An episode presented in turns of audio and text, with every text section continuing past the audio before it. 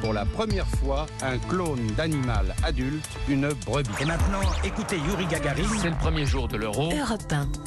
7h24, c'est l'heure du jour où votre plongée quotidienne dans la boîte à souvenirs d'Europe 1 matin.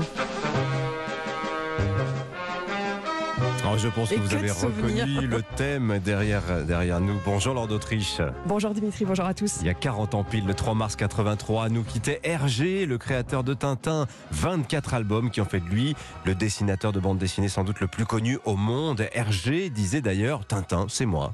Oui, que sa houppette, sa tête ronde, son côté aventurier ressemble à Hergé. Le dessinateur parle de Tintin sur Europe 1 en 1964. Tintin, comment vous est venu ce nom Je n'en sais rien, il me fallait quelque chose de sonore et ce nom Tintin, je sais pas pourquoi je l'ai choisi. Et pourquoi le petit chien, toujours avec lui Ah, parce qu'il est pas bon que l'homme soit seul. hein. Ah Et est-ce que Tintin se mariera un jour dans un... Non, je ne crois pas, non. Et pour le capitaine Haddock, Hergé a trouvé l'inspiration dans son entourage. Le capitaine Haddock euh, rassemble quand même pas mal de, de caractéristiques de certains de mes amis. Alors euh, j'en ai fait un personnage, enfin un peu plus, un peu moins, un peu moins parfait que Tintin, quoi. Et que pensent les lecteurs de Tintin Témoignage recueilli en 1983 à la mort d'Hergé. Il y avait une certaine vue un peu, disons, de- du monde. Bon, il y avait l'Amérique, on pouvait un peu voyager, c'était assez naïf, c'était simple, tout le monde pouvait comprendre, c'était bien quoi. Ce qui m'a marqué, moi, ce que j'aimais, j'avais des garçons et c'était toutes les réflexions du capitaine Haddock. Ces injures.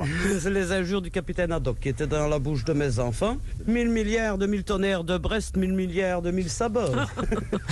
Depuis quelques décennies maintenant, Laure Hergé est l'auteur de BD aussi le plus coté. hein. Ses originaux vendus aux enchères atteignent des records. Oui, comme cette planche originale de 1937 vendue 2 millions et demi d'euros en 2014 à Paris, sous les yeux de cet expert chez Arcurial. 2 millions euh, 500 et quelques mille euros pour euh, une pièce de musée. Bah, écoutez, je suis très content aujourd'hui. euh, il y a eu une bataille entre plusieurs euh, acheteurs.